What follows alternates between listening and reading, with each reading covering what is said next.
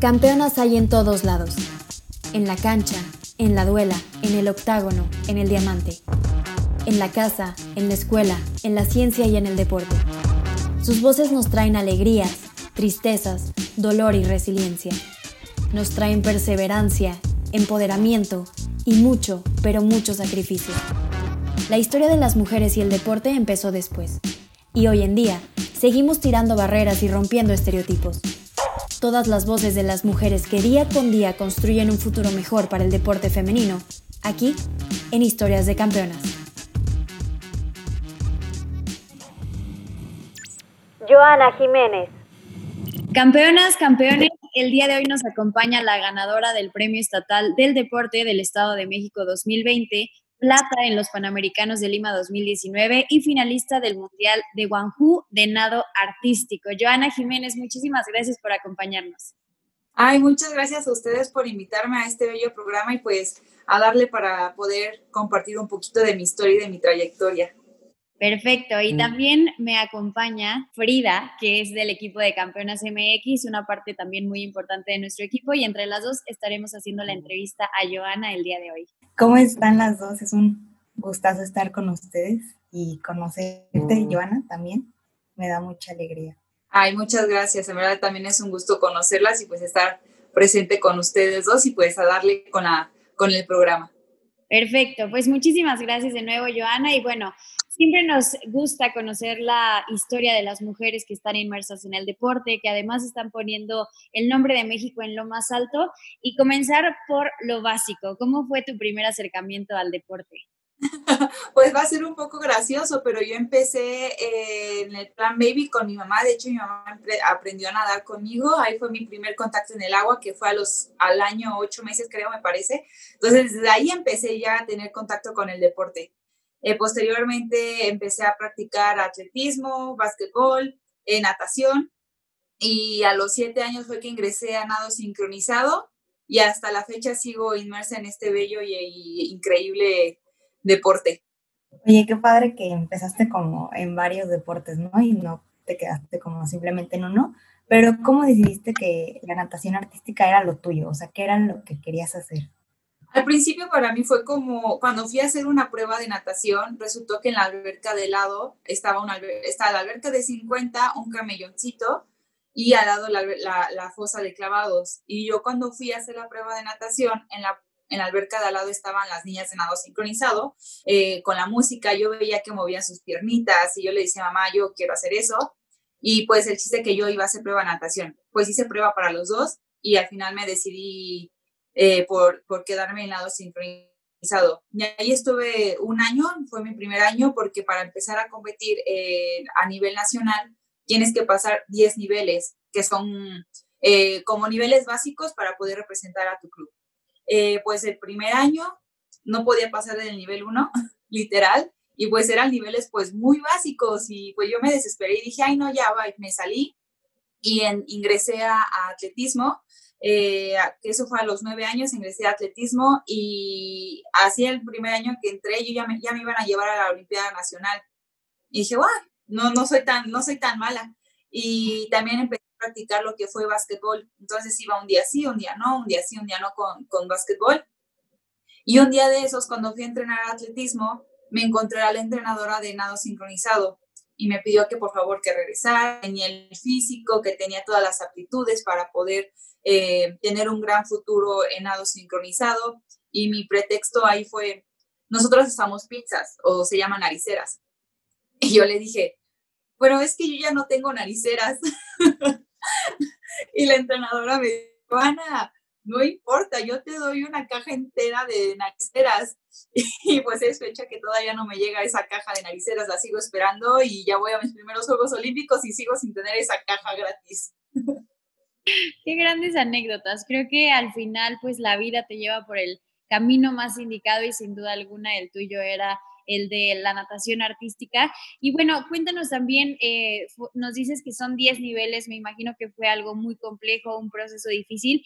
Ya una vez que llegaste a representar a, tu estado, ¿cómo fueron estas primeras competencias? Eh, pues mi primera competencia también fue un poco entre que sí voy o no voy, porque justamente la primera competencia que se llama clase B, que es este previa a, a un campeonato nacional, en esos mismos días tenía mi primera competencia o un selectivo distrital de básquetbol. Entonces yo estaba en la disyuntiva de, ¿qué hago? ¿Qué hago? ¿Me voy a nado sincronizado? ¿Me voy a básquetbol? Y yo no, no sé qué hacer. Entonces decidí quedarme en nado sincronizado. Ese día le dije a mi entrenador y mi entrenador fue como todo enojado, vete Joana, no te necesito, no te quiero, vete a nado sincronizado. Y pues yo toda triste dije, bueno, pues me voy. Y en la noche, un día antes de viajar a Saltillo, que ahí era mi clase B, mi entrenador nos marca a la casa que por favor regresara, que era muy buena, que me necesitaba en el equipo, que iba a quedar en el selectivo. Y yo así como de, no, pues es que yo ya tengo todo para mis papás, no entrenador, mi hija ya decidió y pues bueno, decidí nado sincronizado. Y recuerdo perfectamente llegar a Saltillo y estar muy emocionada de ver a tantas niñas. Yo para mí, para mí la competencia, yo sentía que era como nada más entre mi equipo, pero ya cuando vi a equipos de otros estados, pues me emocioné y, pues sí, obviamente muy, muy nerviosa porque no sabía qué iba a pasar. Yo nada más tenía, conocía a mis compañeras y decía, ¿y qué tal que esta niña es más buena? O esta también, ¿y qué tal que esta me gana? Y pues, oh sorpresa, le eché todas las ganas del mundo y gané mi, prima, mi primer medalla de plata en solo. Y yo así como de, ¡ah! Y desde ahí mi medalla dije, quiero otra medalla, quiero otra medalla y quedé para el campeonato nacional ese mismo año y pues también tuvimos nuestras medallitas y pues eso me empezó como a emocionar, pero hasta ahí, o sea, yo dije, sí, nada más medallas y pues también iba bien en la escuela. Ahí yo tenía un ultimátum de mi mamá de que si bajaba de 8 de calificación, adiós deporte. Entonces, iba bien con la escuela, iba bien con el deporte. Y pues ya fue que empecé a, a, a seguir entrenando, teniendo buenos resultados y hasta que vi una exhibición en una Olimpiada Nacional en Huastepec, donde fue el equipo senior, hizo una exhibición con su rutina y yo dije, wow, para mí eran unas diosas, eran enormes, súper delgaditas, súper fuertes, la rutina increíble, el enfoque de entrenamiento era totalmente diferente al que nosotros tenemos como eh, eh, equipo nacional y de categorías. Y yo dije, wow, yo quiero hacer eso quiero ser como ella, si quiero representar a mi país. Y mi entrenadora así me dijo, Joana, pero no se trata solamente de, de quererlo, o sea, tienes que trabajar para ser digna a estar dentro de un equipo nacional. Yo dije, ok, lo voy a hacer. Y eso fue más o menos como a mi categoría juvenil A, pero yo desde infantil intenté ir a selectivos, pero pues no quedaba, juvenil tampoco quedaba. Y yo dije, bueno, entonces dije, a lo mejor soy buena a nivel nacional. Y hasta el último año de juvenil A fue que logré entrar a una selección nacional de categoría y fue súper emocionante ir a mi primera competencia internacional, que fue un panamericano por categorías en Canadá, y tener una medalla de bronce en equipos para mí fue increíble, una experiencia en verdad inolvidable, mi primera competencia internacional y mi primera medalla internacional. Y dije, yo de aquí ya no me salgo, o sea, ya no va a haber por humano que me pueda sacar de una selección nacional. Entonces seguí entrenando y seguí entrenando porque yo veía que había niñas y de países mucho mejores que yo y yo dije, no, yo quiero seguir creciendo, yo quiero una medalla de oro, quiero que digan Joana Jiménez y que es una imagen o una representante digna de la natación artística en México. Y así fue que empecé creciendo, creciendo, creciendo y hasta que logré entrar al equipo senior y ahorita ya preparándome para mis primeros Juegos Olímpicos. Qué padre, se ve que ha sido una historia sumamente larga, pero de mucho esfuerzo y que hasta el momento no has dejado nada atrás, entonces eso suena muy inspirador, la verdad. Pero a todo esto, para ti, fue, o sea, ¿qué se siente tener la titularidad del equipo eh, ya ahorita y saber que va a ser unos Juegos Olímpicos? Pues es una responsabilidad muy, muy, muy grande. Cuando entré al equipo senior en el 2010, entré como suplente de la suplente de la suplente. Y yo veía que las titulares eran súper fuertes, tenían alturas increíbles, posiciones muy buenas, su técnica impecable. Y yo decía, ¿yo por qué no puedo ser titular? Yo quiero ser titular. Entonces tuve que también entrenar. Si yo, yo ya creía que entrenaba al 100%, tenía que entrenar al 200% para poder acercarme y pelear contra estas niñas titulares para yo poder ganarme un lugar. Entonces ya fue hasta el 2011 que logré ya ser titular. Este, bueno, no titular ya base, pero sí empecé como titular y me probaba con una suplente. A la siguiente competencia era titular, pero me probaban con la otra suplente. Entonces yo dije, no, yo no quiero dar pie a que me vuelvan a sacar, yo quiero ser titular y quiero ser una atleta base del equipo. Y fue una gran responsabilidad porque no solamente se trata de tener un lugar seguro en el equipo, sino se trata de jalar a las niñas que están arriba de ti, debajo de ti y que son suplentes. ¿Por qué? Porque al final de cuentas es un deporte en conjunto, no es un deporte individual.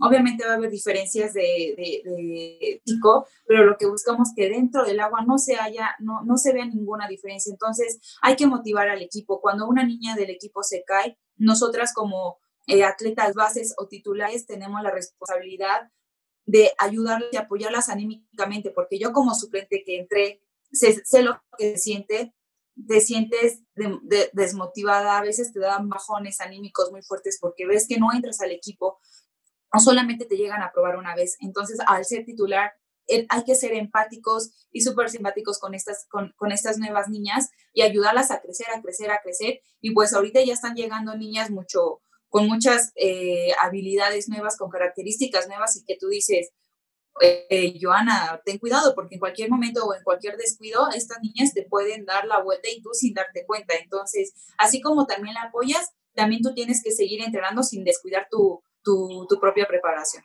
Totalmente de acuerdo. Ya hablas de un punto importantísimo que es el tema de las niñas que vienen atrás de ti, ¿no? Sin embargo, hoy en día, pues tú eres el presente de la selección mexicana.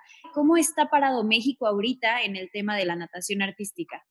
Pues sí ha sido un camino muy largo para poder presentar a México en finales mundiales. En, el 2010 logramos, eh, logramos calificar a una sola final en libre para nosotros fue un sueño lograr entrar a, una final mundial.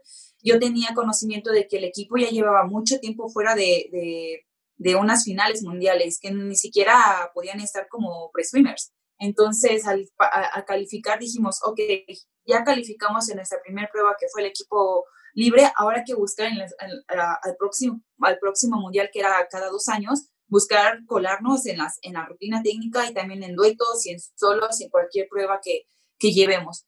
17 que fue en Budapest, ya tenía, llevamos solo, yo fui la solista técnica y fui la primera solista mexicana que logró calificarse en la prueba de solo técnico.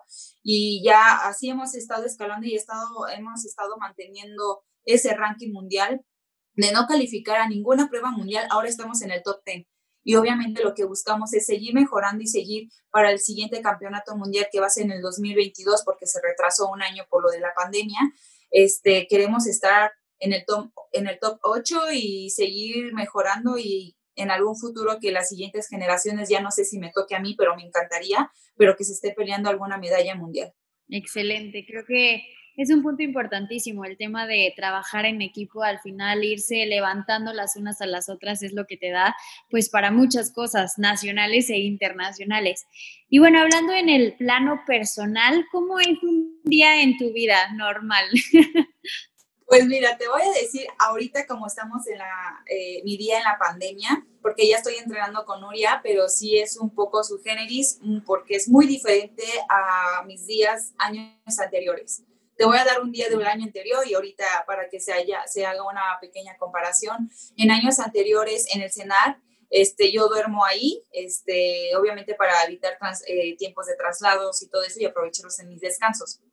Es despertarte a las 7, 7 y media, eh, desayunas, eh, tienes media hora para desayunar y de ahí ya empiezan los entrenamientos, que es a lo mejor más o menos a las 8, 8 y media y puede empezar con gimnasio, que es una hora, hora y media, eh, después flexibilidad, que también le damos una hora para, porque la flexibilidad también es una parte muy importante en el deporte.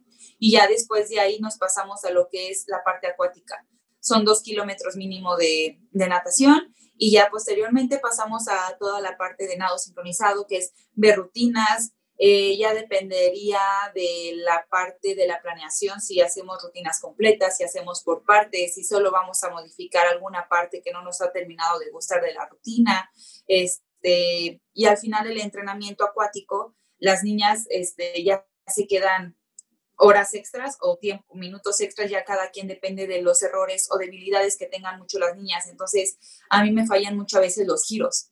Entonces, tengo que quedarme después del entrenamiento 20 minutos, media hora con mi entrenadora para que me cheque los, los, giros de manera individual. También hay niñas que les fallan los rockets, que son movimientos muy explosivos eh, que tenemos en la alberca, verticales, y ya. Y de ahí pasamos a lo que es, este, si tenemos cada quien actividad eh, física extra o tenemos clases de baile, de zumba, pues para tener este, ese ritmo con el cuerpo y poder conectar con la música.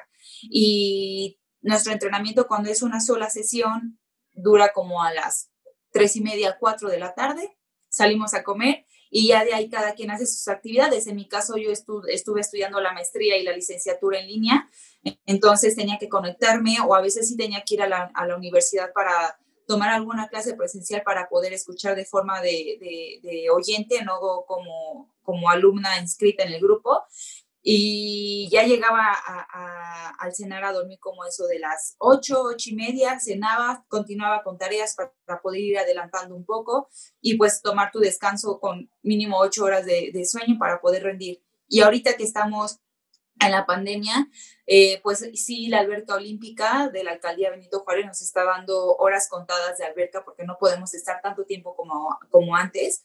Y sí estamos entrenando de 8 y media a, una de la tarde, una y media, pero solamente en agua. Obviamente también estamos respetando los 2.000 los, los kilómetros de natación base y ya después pasamos a natación, digo, a nado sincronizado. Y aquí nada más estamos enfocados al, al dueto porque no estamos entrenando con el equipo.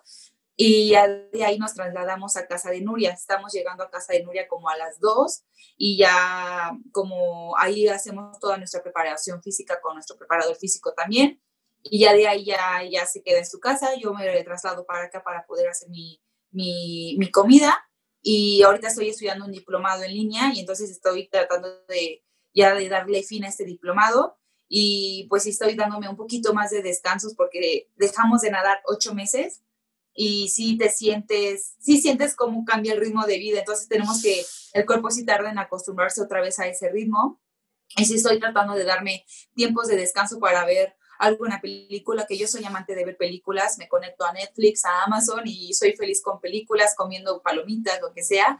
Y pues ya así trato de descansar y así al día siguiente, hasta que podamos ir recuperando un poco el ritmo de cómo se llevaba antes. Claro que es un reto con la situación de la salud actual, este, entrenar y todo esto. Y también cómo anímicamente te ha afectado esto, o sea, el estar unos meses encerrada sin tener acceso a la alberca y todo esto de tu entrenamiento. Y pues, o sea, ¿cómo te ha afectado eh, anímicamente y físicamente, no? Eh, físicamente sí hubo un cambio. No, yo traté de, eh, de, cuidar un poco mi alimentación porque no podía subir tanto de peso porque yo sabía que yo tenía un, un objetivo a cumplir que era Juegos Olímpicos, entonces no me podía dar el lujo a, a subir de peso, tenía que mantener lo mayor que se, lo mayor que se pudiera en la mejor condición del cuerpo. Eh, era imposible mantenerlo con un cuerpo competitivo porque pues el gasto calórico no se comparaba en nada.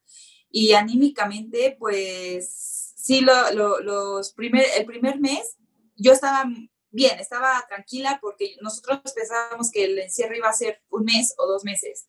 Y pues decíamos, sí, vamos a regresar y yo sigo entrenando en mi casa, si puedo salir a correr, corro, o videos de cardio en mi casa, la fuerza que nos mandaba el preparador físico pero ya después vimos que pasaron dos meses, tres meses, cuatro meses, cinco meses y era así como CONADE no nos daba respuesta, no nos daban si van a regresar o no van a regresar. De repente la FINA manda un comunicado de que se cancelan todas las series mundiales de este año y ahí sí fue el primer golpe de corazón y dijimos, ok, entonces se van a cancelar, pero Juegos Olímpicos decía que iba a seguir, sin público, pero iban a seguir. Entonces, eh, empezamos, seguimos entrenando Nuria y yo, en una alberca eh, en Guadalajara, yo aquí que tuve que eh, adaptarme a una alberca para seguir nadando y no perder tanto la condición.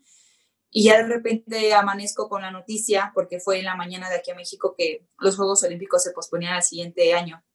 Pues sí, la primera semana para mí fue como, como si esos, si los Juegos Olímpicos era la meta que me mantenía animada y ahora como para el siguiente año, yo ya mi mente ya estaba programada para esos Juegos Olímpicos y pues el hecho de que no puedas cumplir esa meta cuando tú ya lo tenías mentalmente establecido, pues sí te cambia radicalmente muchas cosas. Es un, es un proceso de duelo. Entonces, cada atleta vivió su duelo de manera distinta. Y pues yo dije, bueno, está bien, no importa, este, sí me costó trabajo poder asimilar esta transición de un año más, pero dije, yo soy una persona muy optimista y dije, Joana, ¿sabes qué? Siempre hay que buscar la parte positiva de lo negativo. Y dijimos, la parte negativa fue la que se cancelan Juegos Olímpicos para este año y se posponen para el siguiente pues bueno, hay que ver el lado positivo, vamos a tener un año más para seguirnos preparando, a lo mejor la vida nos, nos, dio una cachetada con guante blanco y nos dijo, ¿saben qué? Todavía no están listas, les falta madurar alguna parte personal, deportiva, no sabemos, lo tenemos que descubrir.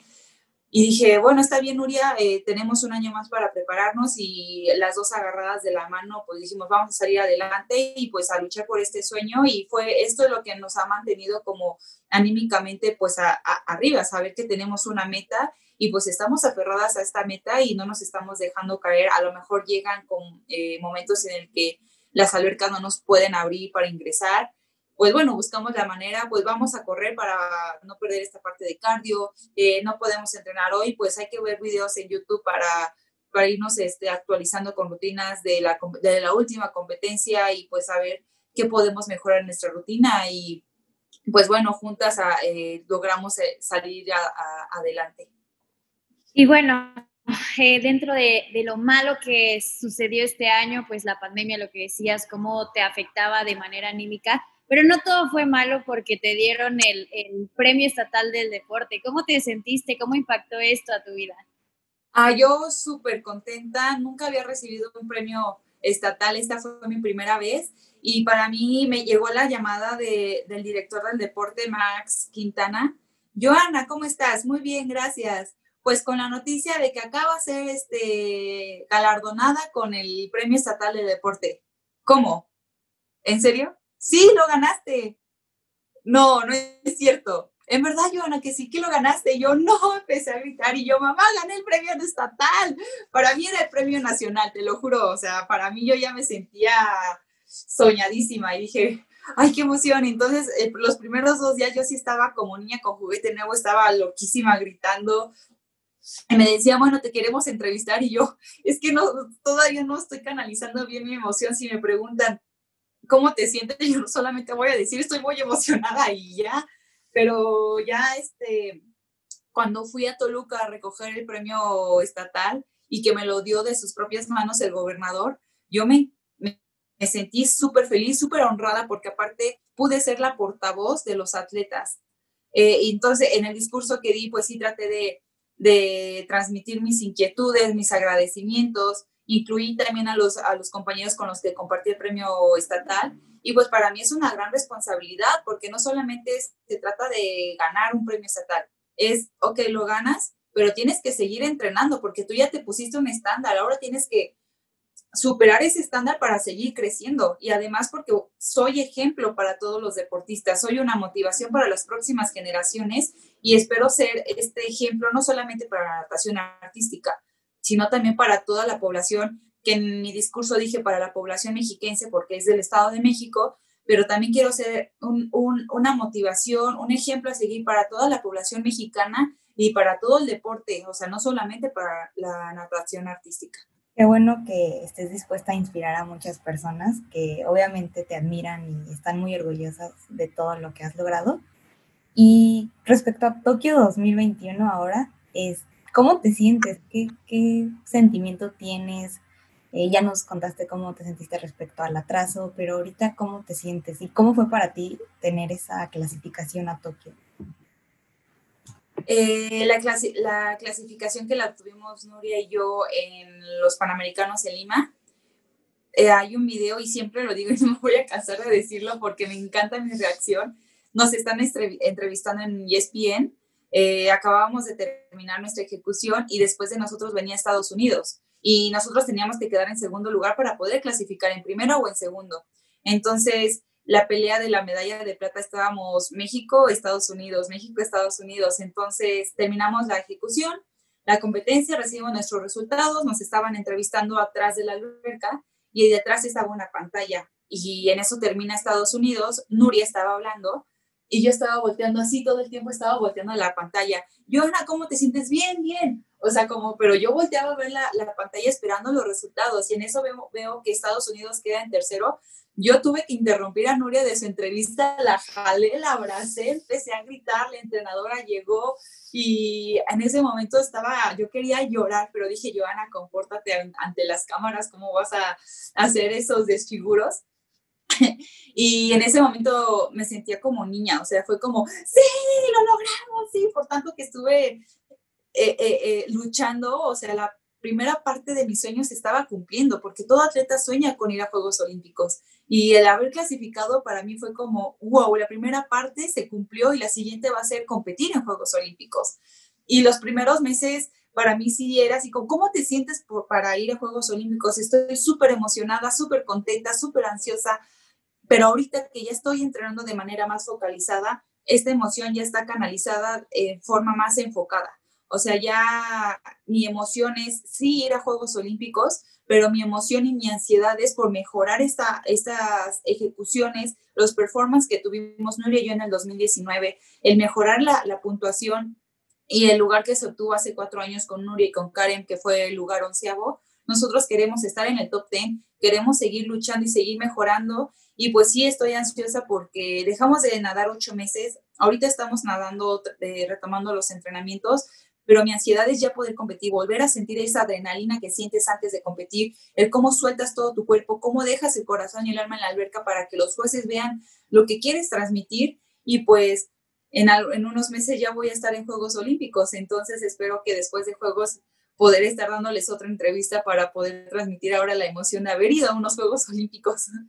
Estamos segurísimas, segurísimas de que así será. Creo que cuando alguien tiene la pasión que tú tienes, porque se nota cuando hablas de ello, pues al final lucha por conseguir sus metas y sabemos que los mexicanos y las mexicanas así somos, no nos cansamos hasta conseguir lo que queremos. Entonces, eh, sé que es un sueño que ya es una meta porque ya es algo realizable. Y pues bueno, dentro de todo el, mundo de la natación artística, ¿qué, ¿qué consideras que es lo más complicado que tiene tu deporte? Mm, es que, mira, mi deporte no solamente es natación artística, mi deporte es sumamente complicado y complejo porque eh, conlleva muchas disciplinas. Hace rato ya te comentaba, tenemos que hacer natación, eh, la preparación física, tenemos que hacer flexibilidad, tenemos que tomar clases de baile, de interpretación, danza contemporánea. O sea, no solamente se trata de, sí, vamos a la alberca y hacer figuritas o mover las piernas, no, o sea, es muy complejo, es muy difícil en las competencias sí, toda la gente nos dice que es un deporte muy bonito, muy delicado, de niñas, pero realmente es que no han visto la parte detrás, la preparación. De hecho, hay una cámara subacuática que si nos graban desde abajo parece una guerra de waterpolo. O sea, tú estás jalando el traje de, por abajo del agua, estás jalando el traje de tu compañera para que alcance el, patrón, terminas toda rasguñada, hay veces que los trajes hasta se nos llegan a romper de los jalones, eh, es difícil, pero arriba del agua no se nota, o sea, es otra cosa. Entonces yo creo que una parte complicada es poder transmitir esa sensación de no está pasando nada, estoy haciendo muy bien mi rutina a los jueces, mientras tú en tu interior te estás muriendo, sientes que el corazón se te va a salir del cuerpo, estás llena de golpes porque tu compañera ya te pegó, pero no puedes ni siquiera hacer una mirada de, ves que me acaba de pegar. Eso no se vale en el deporte, o sea, es como, Tú vienes a hacer tu ejecución y la haces. Posteriormente ya puedes llorar, gritar, pero no vas a dejar que todo un año de entrenamiento para esa competencia la dejes ir solamente por un golpe.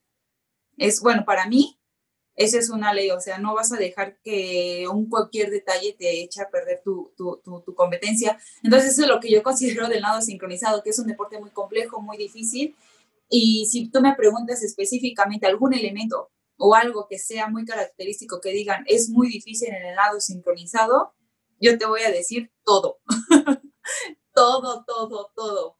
Porque sí, es, eh, eh, creo que eso es lo que lo hace más llamativo al deporte. De verdad, como dijo Tatiana, se nota mucho la pasión que le tienes al deporte y cómo dejas todo y de verdad es un orgullo escuchar toda tu historia.